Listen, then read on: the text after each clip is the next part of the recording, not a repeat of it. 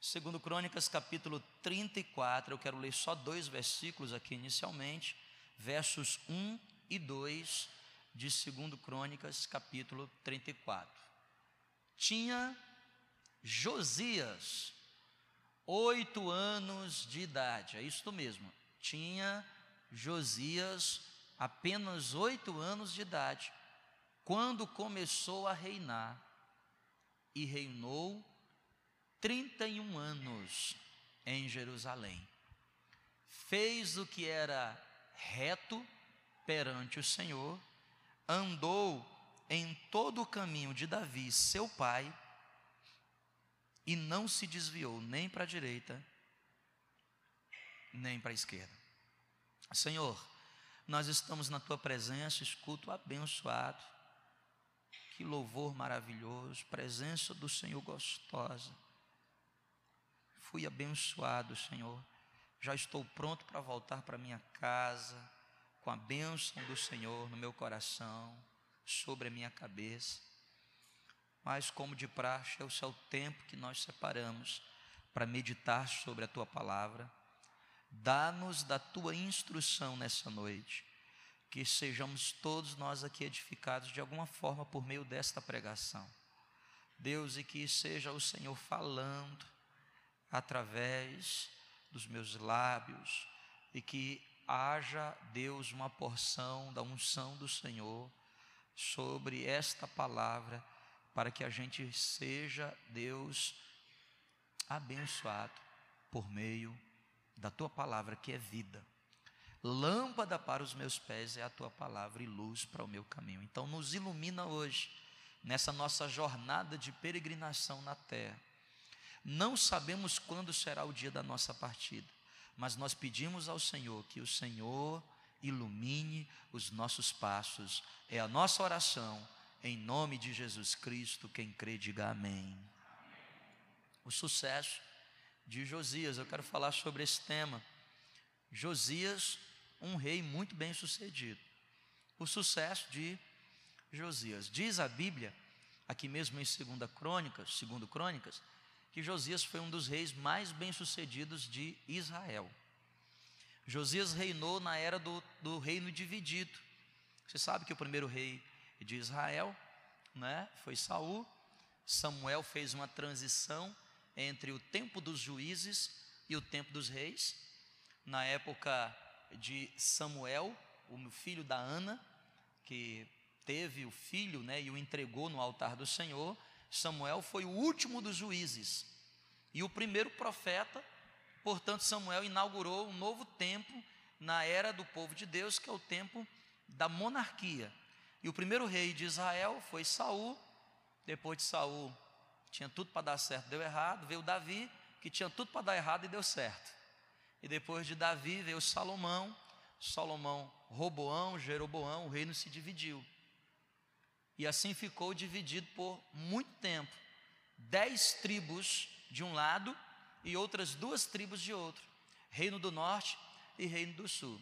Josias foi um dos reis nesse período do tempo dividido, num período difícil demais para reinar, numa época em que os reis ficavam à frente do povo no máximo cinco, seis anos, essa era a média.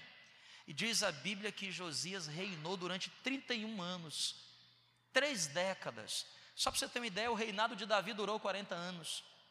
Um rei que reinou durante 40 anos. Num tempo muito difícil, que era o tempo do reino dividido, Josias foi uma pessoa bem-sucedida naquilo que fazia.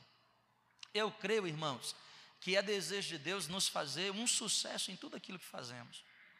Você pode ser um sucesso como um pai, como empresário, como autônomo, como profissional liberal que você é. Você pode, você, Deus te chamou para ser bem-sucedida como mãe, nos estudos. Deus te chamou para você ser bem-sucedido. Quais são os segredos então de um menino que assume um pepino? Um menino que assumiu um pepino, reinar uma nação dividida com oito anos de idade. E a Bíblia diz que ele foi muito bem sucedido. Os marmonjões assumiam o trono e não reinavam bem. Uma criança de oito anos. Minha filha Sara tem oito anos de idade. É como se pegasse a Sara, de oito anos de idade, e colocasse ela para poder liderar uma nação inteira. Uau! Vocês estão aqui, gente? Amém? E a Bíblia diz que Josias foi um sucesso. Josias foi um sucesso do ponto de vista econômico, o país estava quebrado. Quebrado. Josias restaurou a economia daquela nação. Josias foi um sucesso do ponto de vista social. O país estava dividido, a pobreza tinha se instalado. Só para você ter uma ideia, está mais ou menos como esses países socialistas que estão quebrando, como o nosso vizinho. País estava completamente quebrado. A Bíblia diz que em três décadas Josias restaurou, do ponto de vista social, a nação. E o que falar do ponto de vista religioso?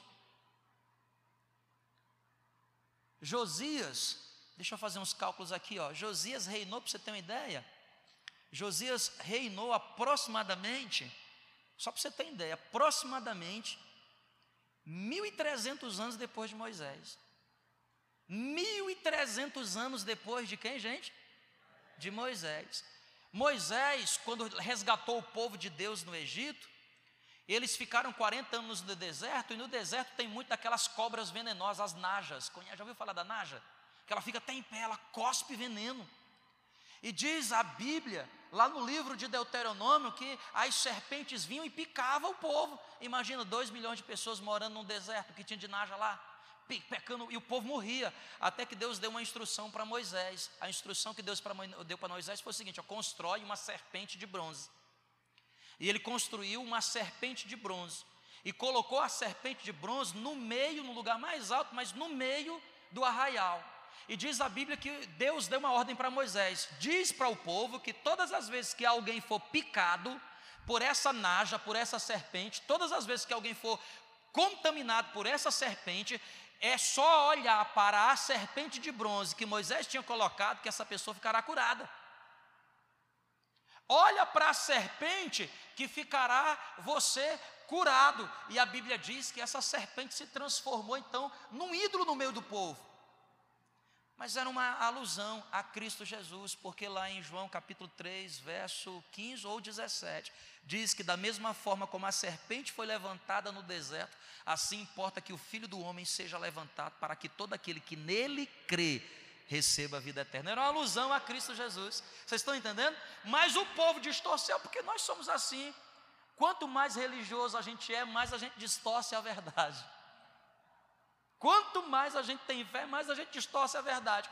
1.300 anos se passaram e aquele povo ainda tinha aquela serpente, e aquela serpente se constituiu a Neustã, maior ídolo que o povo de Israel tinha.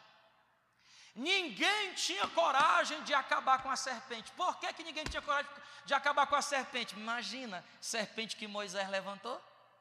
Imagina a serpente que Moisés colocou no deserto. Quem é que ia ter coragem de mexer na serpente? Se nem Jesus conseguiu converter o judeu, há dois mil anos atrás, de que Moisés estava errado, imagina no tempo da monarquia. Vocês estão entendendo, irmãos? Amém? Josias, com oito anos de idade, falou o seguinte: esse negócio está errado. O negócio aí não está certo, não. Que essa serpente era lá para o tempo do deserto, Moisés morreu e o povo está adorando a serpente. E o povo começou a fazer altar de serpente. E o povo começou a fazer postes ídolos. Josias, quando assumiu o trono, eu fico imaginando Josias. Um menino com oito anos de idade deve ter reunido a sua guarda pretoriana e falou o seguinte: Deixa eu falar um negócio para vocês assim, talvez chupando pirulito. Deixa eu falar um negócio para vocês aqui. Essa serpente está errada. Estou dando ordem agora, manda destruir todos os altares. Caraca! Josias reformou religiosamente toda uma nação. Quem aqui gostaria de saber os segredos do sucesso de Josias? Diga amém. Meu Deus do céu. São dos reis que eu mais gosto em Israel. Faz tempo, eu já preguei aqui na igreja algumas vezes sobre Josias, mas faz muito tempo que eu não prego e hoje Deus me deu uma palavra nesse assunto. O sucesso do rei Josias. Tudo está no versículo 2. Pode colocar para a gente só o verso 2, por favor, amigo Raul. Qual é o segredo de Josias, irmão? Anote aí, primeiramente, Anote no seu caderninho, né? Como... Eu queria agradecer a todos os irmãos que tiveram ontem aqui na festa surpresa. Obrigado, viu? De coração. Foi surpresa de fato. Mas o meu aniversário é dia 30. né? É que a Kelly, quando a gente começou a namorar, no primeiro ano nosso de namoro, ela me presenteou no dia 31. Aí eu falei para ela assim: olha, eu não aniversário dia 31, é dia 30. E de lá para cá ela fica zoando comigo. Né? Mas obrigado, porque todos vieram aqui. E que pena que muitos não vieram para o culto hoje, né? Perderam. Primeiro sucesso de Josias. Fez o que era reto perante o Senhor. Irmão, preste atenção aqui, ó. Não existe sucesso se você não aprender com, como Josias a fazer o que é certo. Tudo começa quando você aprende a fazer o que é certo. Olha, querido, não tem como você construir um sucesso sustentável na sua vida se você não aprender a fazer o que é certo. Talvez você diga, pô, pastor, está fácil para mim, porque eu sempre procurei fazer o que é certo. Será? Porque nós temos mania de querer fazer as coisas do jeito errado. Escuta, ó, ser humano tem mania de fazer o que é errado. Se ele é latino-americano, ai que ele gosta de dar um jeitinho. Se ele nasceu no Brasil, pronto. Jeitinho o quê? E se ele é crente? Se ele é protestante, meu irmão, vou te falar. Como eles gostam de dar um jeitinho.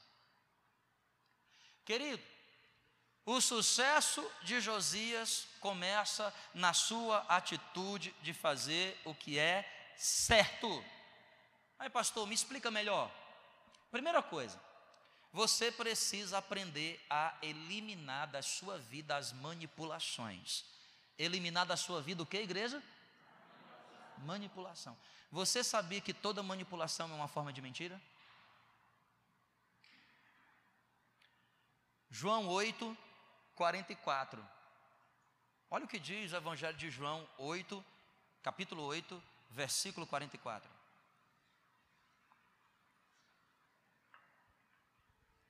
Vós sois do quê? Isso é Jesus falando para os escribas.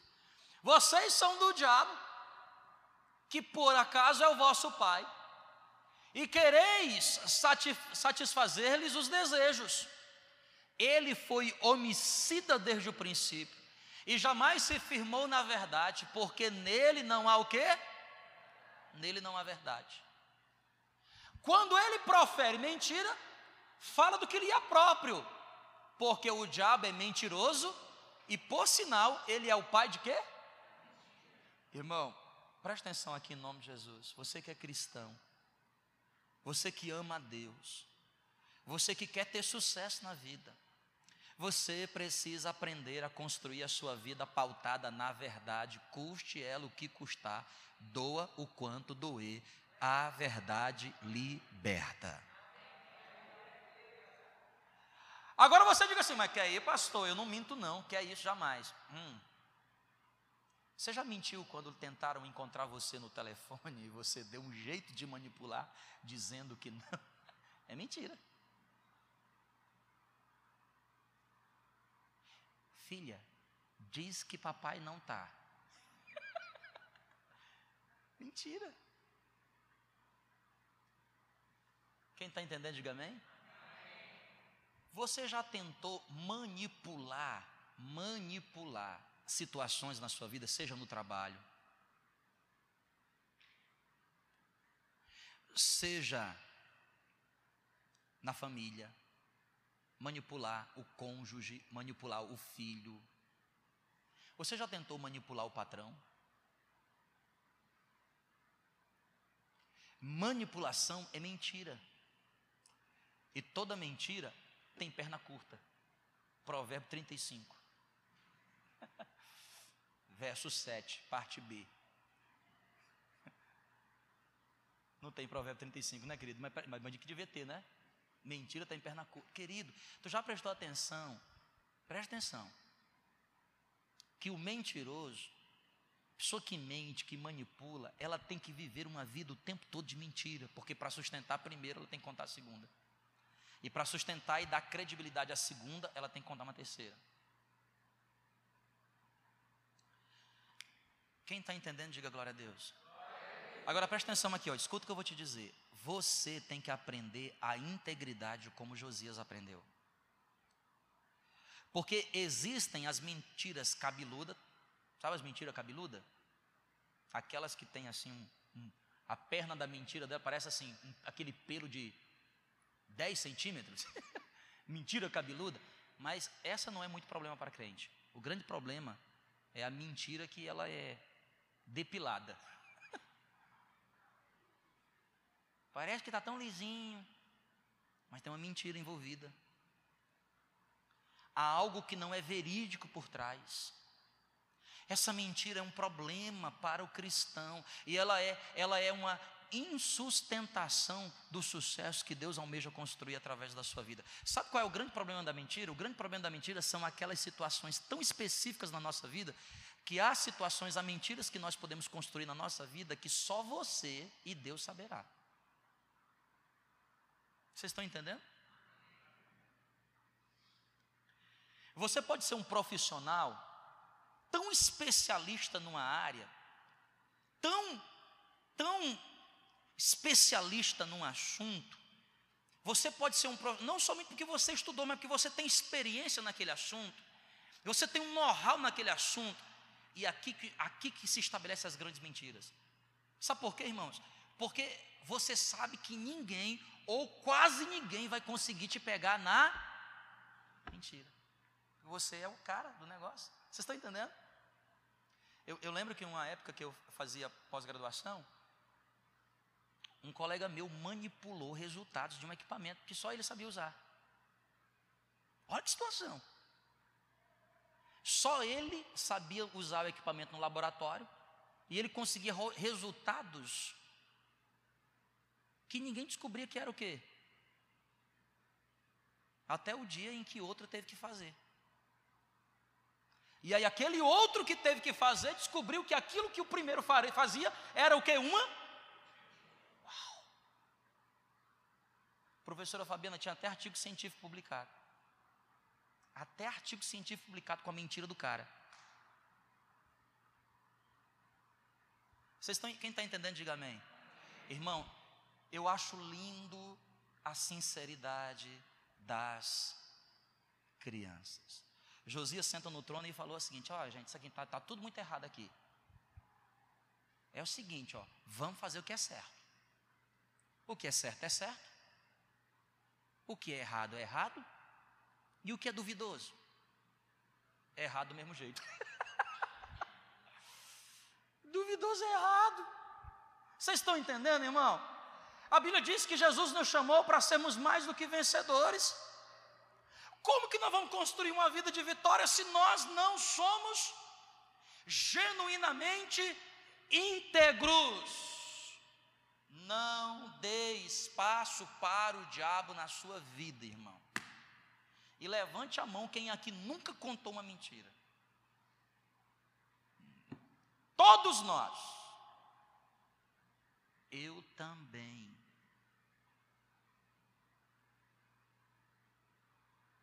Eu também. Nós temos que ter cuidado, querido, com a mentira. O sucesso de Josias começou com a construção da verdade. Quem está entendendo, diga glória a Deus. Cuidado com as manipulações, cuidado quando você está manipulando situações, cuidado. Porque às vezes é o pai da mentira que está manipulando você e você acha que está tendo controle da situação. O que significa fazer o que é certo? Fazer o que é certo é não ser uma pessoa vingativa. Romanos 12, 19. Romanos capítulo 12, 19. Olha, irmão, vou falar um negócio para você. Cuidado quando você tem que tomar decisões. Cuidado com as suas decisões. Aprenda na vida a tomar decisões assertivas. Aprenda na vida a tomar decisões imparciais, sem levar em consideração os seus sentimentos, porque os sentimentos são voláteis. Ora você ama, daqui a pouco você odeia. Bem-vindo à vida de ser humano. Nós temos os dois sentimentos brotando dentro da gente. E o que é que acontece frequentemente? Frequentemente nós queremos fazer justiça com as nossas próprias mãos. Quem não gosta de assistir Vingadores? Quem não gosta de assistir aqueles filmes que o cara perdeu a mulher e a filha e ele se torna um rambo? Eu vou acabar com todo mundo, que a justiça não faz nada com ninguém. Cuidado quando você é injustiçado pela justiça que deveria te defender. O que é que você faz? Eu vou arquitetar um plano para me vingar. Cuidado com isso. Cuidado com esta situação. Se você quer construir sucesso sobre a sua vida, aprenda a fazer o que é certo. Olha o que diz Romanos 12, 19: Não vos vingueis a vós mesmos, amados, mas dai lugar. Eu acho lindo esse texto. Paulo está dizendo assim, pessoal, presta atenção, ao invés de você dar lugar à vingança, dê lugar à ira. Mas pastor, como é que é isso? Porque se eu tiver irado, aí é que eu vou quebrar mesmo. como é que é isso? É mecanismo de escape, filho. Deus está dizendo para você aqui, ó, presta atenção, em vez de você se vingar, fique irado. Desde que antes de terminar o dia, você resolva a sua ira. Tu já prestou atenção que até Deus se ira? Sim ou não?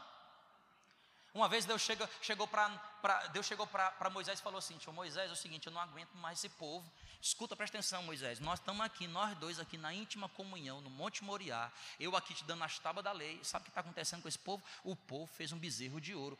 Vou acabar com eles agora. Vou agora, eu vou mandar fogo do céu. Aí o que, é que Moisés disse? Não faz isso, não, Deus. Olha, irmão. Hum? Quantas vezes Deus levantou para os seus líderes e falou assim: fala para o povo que eu vou destruir todo mundo agora. Deus se ira, irmão. Por quê? Porque nós somos, se nós somos a imagem e semelhança de Deus e nós temos sentimento, Deus também tem sentimento. A diferença é que entre Deus e eu, Deus é assertivo. E eu sou todo errado. todo errado. Querido, faça o que é certo. Imagina Josias assumindo o trono, hein? Eu fico imaginando uma criança de 8 anos assumindo o trono, primeira decisão dele manda matar Joãozinho. Por quê? Joãozinho me empurrou na escola.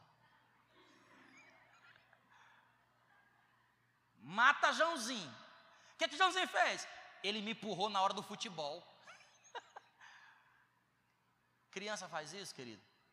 Criança não faz, criança perdoa. Criança se entende, criança acerta. O sucesso de Josias começa com a sua integridade. Seja íntegro. Sabe o que é integridade? Integridade é aquilo que você é diante de Deus. Há três níveis, ó. Por favor, entenda aqui, ó. Ética, qual é o primeiro? Caráter, qual é o segundo? Integridade, qual é o terceiro? Podem falar? Presta atenção, o que é, que é ética? É o que você é diante da sociedade seu comportamento ético diante da sociedade. O que é que é caráter? É o que você é para os mais próximos, diante das pessoas mais próximas de você. E o que é que é integridade? É o que você é diante de Deus. Só Deus e você sabe quem é você. O grande problema é que nós queremos construir sucesso na nossa vida e nós não passamos da ética. O nosso mundo está tão perdido que as pessoas elas não passam da do campo da ética. Vocês estão entendendo? Quem está entendendo, diga glória a Deus. Esse sucesso é insustentável. Eu quero falar para você aqui desse sucesso que, que é sustentável, que tem a bênção de Deus. Segunda dica que eu aprendo com Josias, lá em 2 Crônicas, capítulo 34, ainda no verso 2. O verso 2 diz que ele fez o que era reto perante o Senhor e andou em todo o caminho de quem, gente? Seu pai. E andou em todo o caminho de Davi, seu pai. Então, o primeiro segredo do sucesso de Josias é, de Josias é que ele fazia o que era certo. O segundo é que ele andava no caminho de Davi. Irmão, deixa eu falar um negócio para você aqui, ó. Eu já disse para os irmãos em outros momentos pregando a palavra de Deus. você se torna a média das cinco pessoas mais próximas que você convive. Escolha as pessoas com quem você convive. Escolha as pessoas do seu círculo íntimo. Escolha corretamente as pessoas com quem você quer andar. Josias tinha oito anos de idade e ele pensou assim: eu não vou fazer como meu pai Amon fazia. Você pode ler em casa o capítulo 33, as besteiras que o pai de Josias fez. Tudo que o pai de Josias fez, ele com oito anos de idade fez o contrário. Sabe por quê? Porque ele olhou o seguinte: olha, está aqui o fruto da caminhada do meu pai, está aqui o fruto da caminhada de Davi. Com oito anos de idade, um menino teve discernimento para olhar e dizer o seguinte: olha, o sucesso na vida do meu pai não me interessa. Meu pai não é referência para mim. A caminhada do meu pai, a jornada de vida do meu pai não é sucesso para mim. Mas quando eu olho para a jornada de vida de Davi, ela me inspira. Vocês estão entendendo o que eu estou falando aqui? Você precisa andar com pessoas que lhe inspiram. Você precisa andar com pessoas que inspiram para você, meu querido. E, e estabelece para você padrões mais elevados. Você precisa aprender na vida a sentar-se sempre aos pés dos melhores para você vencer em tudo que você faz. E uma pessoa só não é capaz de concentrar tudo aquilo que você necessita para vencer, uma pessoa só não. Meu próprio pai, já contei para vocês aqui um pouco da minha história. Eu tive dois pais que, desculpa, eu sei, honra teu pai e tua mãe. Eu sempre os honrei. Nunca desobedeci os meus pais. Meus dois pais homens. Os dois pais que eu tive. Mas junto os dois, eles não podem ser referência para mim. Meu pai biológico não pode ser referência de família para mim. Porque ele era casado, iludiu minha mãe e eu sou filho do adultério dele com a minha mãe. Que tipo de homem ele pode me inspirar? O pai que me adotou não pode ser referência para mim, ele se tornou um traficante. Ele enganava todo mundo, era trapaceiro, não gostava de estudar. Ele não pode ser referência para mim. Eu os honro, mas eles não podem ser referência para mim. Quem está entendendo, diga amém. Primeira referência para mim. Primeira referência para mim. E eu vou falar das minhas referências masculinas. Um homem chamado Joseli. Joseli era o pastor daquela pequena igreja. Ele não era um pastor, ele era um leigo que dirigia uma igreja pequena de 20 pessoas e fazia eventos para criança, passava na frente da minha casa e ele dizia: Vamos lá para a igreja. Foi ele que me ensinou a vir para a igreja, por isso que eu gosto de vir para a igreja. Eu amo estar na igreja, eu amo estar na casa do Senhor. Irmão, minha esposa e minha família sabem, se depender de mim, eu moro aqui dentro. Eu só não moro mais aqui dentro porque eu sou casado e minhas filhas não são pastoras. eu tenho que estar em casa. Eu amo, Joseli me ensinou, mas Joseli não pode ser referência de família para mim, porque Joseli não é casado. Joseli teve uns seus problemas. Quem está entendendo, diga glória a Deus. Joseli também não pode ser uma referência para mim profissional. Joseli não gostava de estudar. Não gostava de estudar. Ele gostava daquela vida que ele levava. Então eu fui conhecendo novas pessoas. Conheci um irmão chamado Dorelan. Olha o nome dele. Aí ele tinha um apelido de André. Eu disse: me dá o André que fica mais fácil. Tinha um estudo bíblico na casa dele toda quinta-feira. Sábado, domingo eu estava na igreja com Joseli. Quinta-feira eu estava no estudo bíblico com o irmão Dorelan. Ele era um profissional muito bem sucedido. Lá na minha casa nunca ninguém fez uma faculdade, nunca ninguém. A pessoa mais letrada de pai e mãe da minha casa é minha mãe com quarta série. Foi o, começando a andar com o Joseli, o Joseli, desculpa, com, com o Dorelão, o André, ele falava assim para mim, cara, por que você não faz o vestibular? Eu disse, que é isso? Que, que é esse negócio aí? Me explica. Aí eu cheguei na universidade, uma vez eu conheci o professor Martônio. Professor Martônio, professor de química orgânica. Ele dava umas, uns negócios, eu falei, meu pai, que coisa linda! Hibridização. Eu falei, coisa, que isso? Eu quero isso para a minha vida. Escolha bem as suas referências, né? Nesse caso, quase que errei. Mas graça do professor Martoni falou assim: Cara, por que você não termina essa faculdade e não faz um mestrado? Eu disse: Que é isso? E aí vai. Querido, quem está entendendo, diga glória a Deus. Eu nunca quis ser um pastor. Vou, já falei para os irmãos aqui na igreja, eu falei, vou falar de novo. Jesus me chamou, eu tinha 17 anos de idade. Eu disse não para ele. Eu falei, não vou jamais para o seminário para ser pastor, não vou. Deus me livre. Porque esse pastor sofre as guerras espiritual dele. O coitado não tem nem onde morar. Para não ter onde morar e não ter o que comer, eu já tenho essa coisa, essa unção eu já recebi. Eu queria isso para mim. Aí foi que eu vi, vou estudar. Quando eu fui fazer a outra parte da minha pós-graduação em São Carlos, lá conheci a igreja Nazaré e conheci o pastor Nivaldo. O pastor Nivaldo tinha uma família equilibrada, tinha um, carrinho, morava numa casinha. Eu falei: Olha, rapaz, mas céu, esse negócio de ser pastor, parece que pode ser que dê certo. Quem está entendendo, diga amém. O primeiro salário que eu recebi de pastor foi 500 reais. Era para Deus mostrar para mim que nem é assim não, meu irmão. O que eu quero dizer para os irmãos com tudo isso que eu estou dizendo para vocês é: você, para ter sucesso na vida, precisa de referenciais. Nós somos seres que nos construímos com referência. Há muita gente aqui dentro dessa igreja aqui que me inspira, embora existam outros que não causam inspiração. Mas há muita gente aqui dentro que me inspira. Josias, com oito anos de idade, ele falou assim: Eu vou seguir os passos de Davi. Agora, eu anotei rapidamente aqui, ó, o tempo já está terminando. Presta atenção: as três coisas que mais inspiravam Josias em Davi, ou seja, que Davi inspirava Josias. Primeiro, a capacidade de superação de Davi. Irmão, você não encontra ninguém na Bíblia com a capacidade de superação como Davi tinha. Pense no menino para saber superar na vida, esse menino chamava-se Davi. Aquilo, aquilo era interessante para Josias. Josias olhou o seguinte: cara, eu também não tenho uma família muito legal, eu preciso dessa capacidade de superação. Davi tinha 17 anos de idade, quando o pai dele o desprezou, porque quando foi ordenar um novo rei, o pai dele chama todo mundo, mas não manda chamar quem? Isso é acepção. Porque o pai dele olhou assim: esse menino não tem jeito, não tem porte de rei. Quando o profeta entra em, na casa de Jessé, tenta ordenar quem? Eliabe, Abinadab.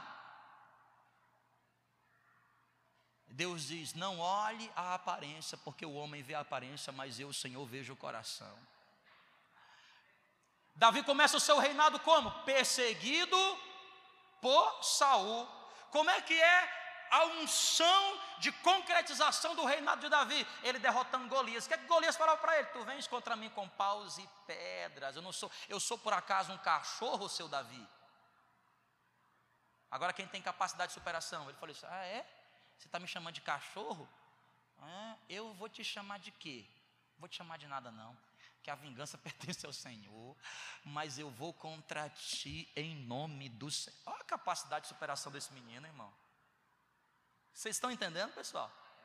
E como é que Davi termina o seu reinado? Perseguido por quem? Por Absalão, seu filho. Irmão do céu. Davi era um cara que tinha muitos, enormes problemas, começando consigo. Ele não era um menino bonito nem alto, ele não se destacava.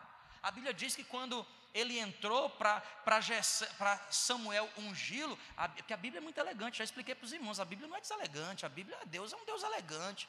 O que, é que a Bíblia diz? Que Davi, ele era de boa aparência. A Bíblia está dizendo assim, ele é bonitinho. E você sabe quando a pessoa, você chega a pessoa assim e fala assim, e aí, que você está bonitinho, é, é um feio arrumado. Que a Bíblia é muito elegante. Vocês estão entendendo, irmão? Quem está entendendo, diga glória a Deus. Davi, Davi tinha uma alta capacidade de superação. Agora, como é que você quer vencer na vida se só só chora, filho? Você não chora da perseguição, da perseguição. Ah, dá licença, que perseguição. Maior do que a de Davi, não. Não, pastor, que você não sabe da minha história, pastor. O senhor não sabe onde eu nasci, na aldeia. Para com isso, filho. Supere e a, se associe com gente que possa inspirar a sua capacidade de superação. Sabe o que é que. Ixi, eu vou terminar aqui. Ia falar de.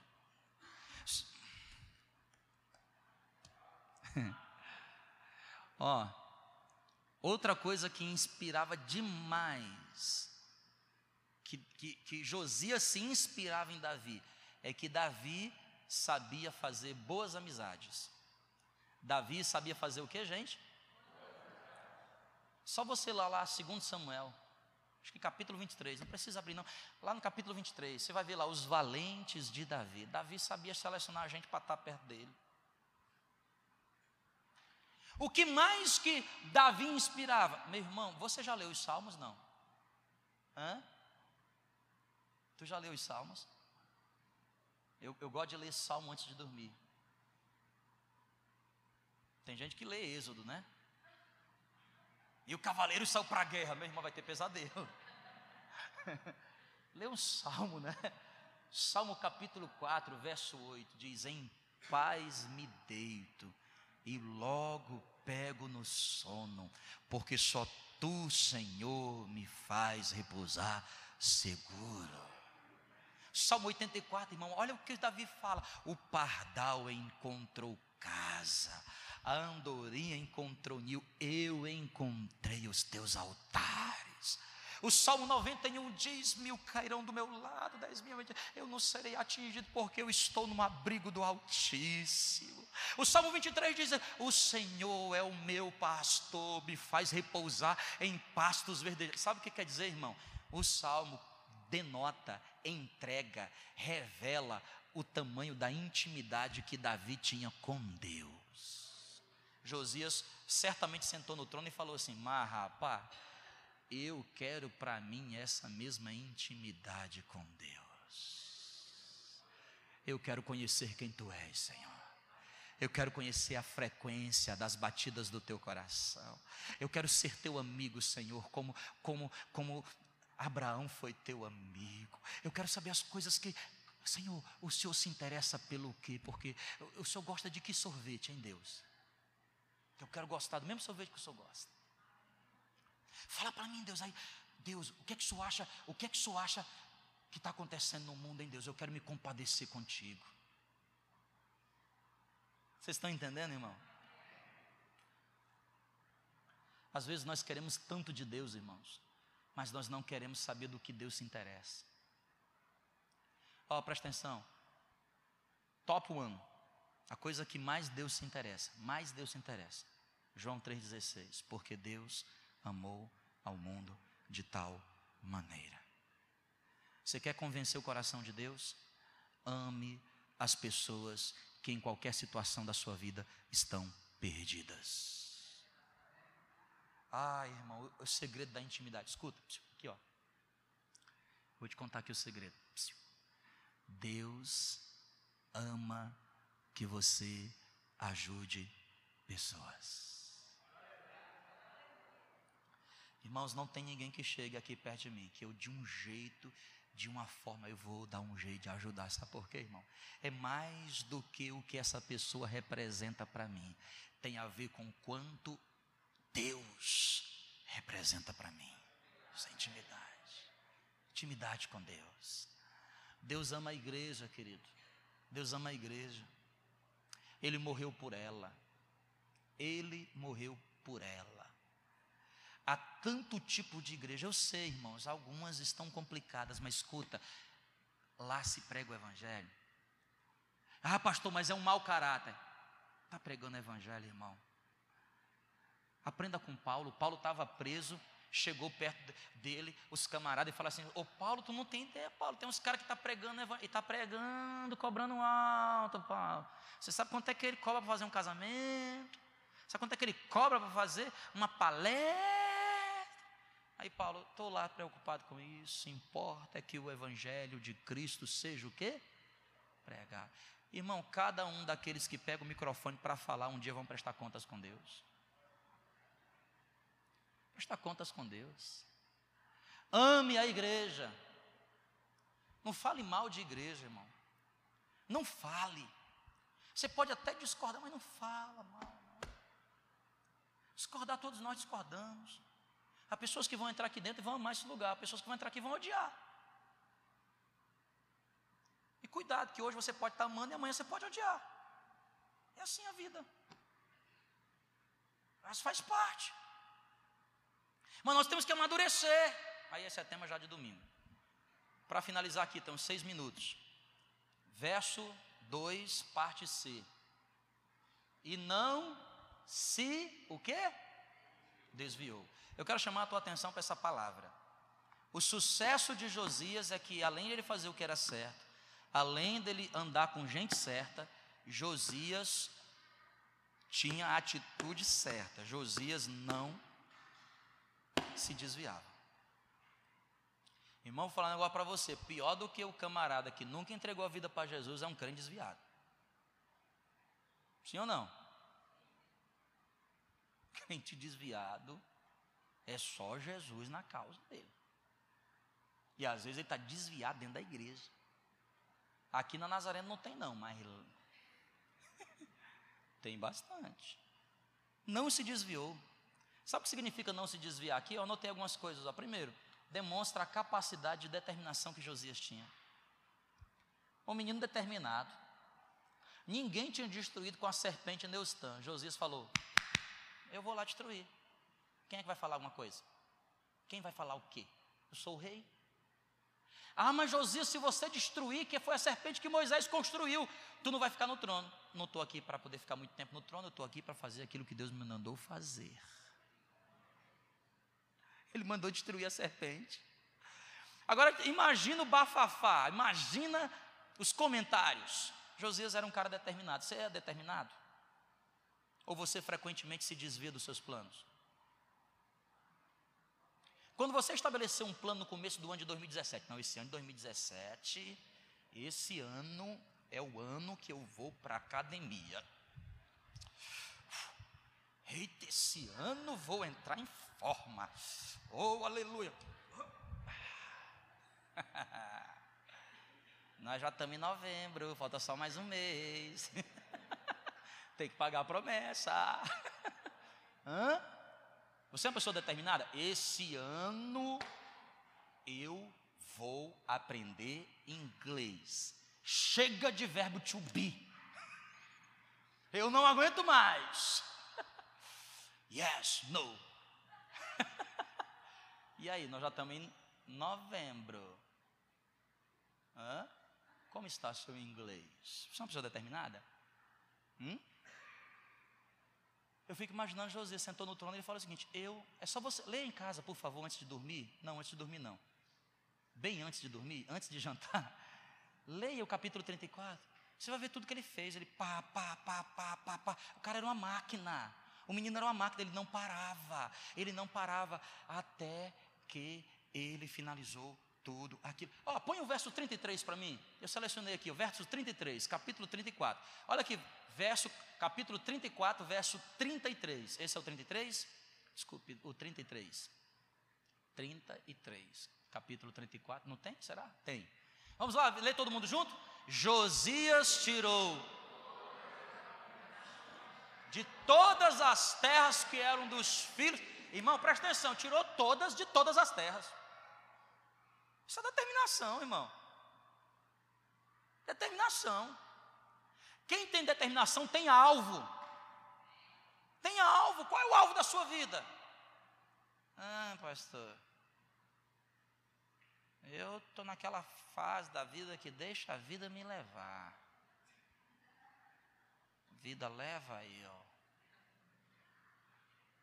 Deixa a vida me levar. Vai me levando, vida. Para onde a vida me levar, eu vou. Você tem que ter alvo, cara. Irmão, está chegando o final do ano, hein?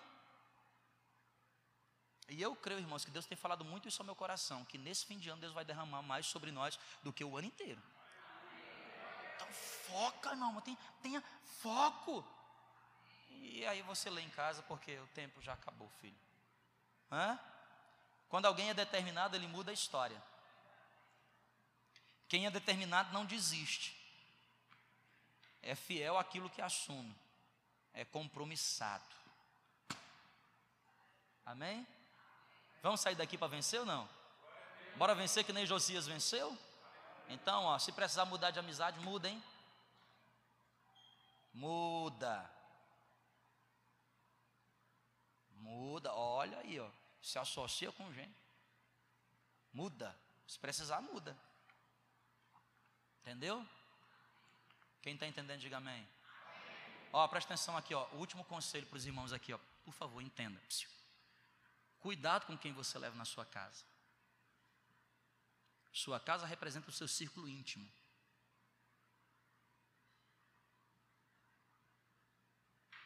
Cuidado. Representa. Lugar da sua confiança. Lugar da sua família. Cuidado. Seja uma pessoa que faça o que é certo, faça sempre o certo, certo, certo, certo, certo. Irmão, vou falar um negócio, fazer o que é certo é ruim demais, é xarope, dá trabalho demais fazer o que é certo, irmão. Todo dia a gente é tentado a fazer o que é errado, toda, não, sim ou não? Sim ou não? Hum? Começa pelo trânsito, não é não? O sinal amarelou, vou passar, vou passar. Vum, vou passar. Né? A gente tem vontade de fazer o que é errado, é, na, é na, da nossa natureza. Mas a gente precisa fazer. Sabe por quê? Se a gente não corrigir as nossas falhas nas pequenas coisas, a gente não vai conseguir nas grandes coisas. Vamos ficar de pé, em nome de Jesus? Podemos cantar só rompendo em fé mais uma vez, para a gente encerrar? Obrigado, meus irmãos, que vocês ficam até o fim. Vocês são perseverantes. Vão ser bem-sucedidos. Em nome de Jesus. Amém? Querido, sexta-feira, culto maravilhoso para quem gosta da presença de Deus, sexta-feira, 22 horas. E domingo, o último dia da série de mensagens sobre maturidade. Dia 5 agora, tá bom? Venha para a gente finalizar em nome de Jesus. Essa canção é maravilhosa, Ulisses, porque ela fala de superação o tempo todo, né? Qual é, qual é, põe para mim a letra, só para eu ver aqui rapidamente, Raildo. É rompendo em fé. Começa na cada vez que a minha fé é o quê? Tu me dás a chance de crescer. Seja nas montanhas, nos vales, nos desertos ou nos mares, eu vou crescer. Cada um deles que eu atravesso me levam para perto de ti. Aí eu gosto dessa parte, ó, minhas provações não são jamais e não vão me impedir de caminhar. E se diante de mim o mar não se abrir? Ele, e se ele não fizer você andar sobre as águas? Irmão, eu tenho fé tão grande, presta atenção, que se o mar não se abrir, Deus me faz andar, Deus me dá nadadeira, entendeu? Como é que chama aqueles negócios que os peixes têm, hein? De, de respira dentro d'água? Como? Nossa, vocês são bons de biologia, hein? Mas ainda assim não entendi o que você falou. Deus vai me dar esse negócio aí, que eu vou respirar dentro da. captar oxigênio dentro d'água. Entendeu? Eu, um jeito vai dar, irmão. Mas alguma coisa, não vou ficar parado. Porque aquele que me chamou está sobre a minha vida, vai à minha frente, é poderoso para fazer, e eu vou, cara, eu vou. Então, não interessa. Aí você vai entender uma verdade que eu demorei muito tempo para entender, viu, Randall, Natalie e Priscila. Qual é a verdade? Não é o lugar onde você está, não é o emprego que você tem, não é o tamanho da sua conta bancária, não é nada disso. O negócio é você, porque as bênçãos do Senhor acompanham aquele que tem a presença de Deus. Agora você imagina Josias quando completou 39 anos de idade. Olha, cara, fiz 40 esses dias, né? Josias com 40 anos ele falou assim: Rapaz do céu, estou Estou pronto para morrer. Pode me levar, Deus. Com quarentinha, ele falou assim: Eu fiz tudo o que Deus me chamou para fazer. Agora presta atenção: Josias enfrentou lutas? Claro que sim. Porque o novo rei assumindo teve que mudar todo o clero, toda, tudo ali que ele tinha que mudar. Os caras estavam acostumados com uma coisa, chegou o novo rei e falou: Isso agora a festa acabou. Eu não botar ordem na casa. E é assim que Deus faz, irmão. Quando ele entra na nossa vida, eles falam para o diabo assim: a festa acabou, eu vou estar ordenando essa casa, o negócio agora vai para frente. Amém? Cada vez que a minha fé é provada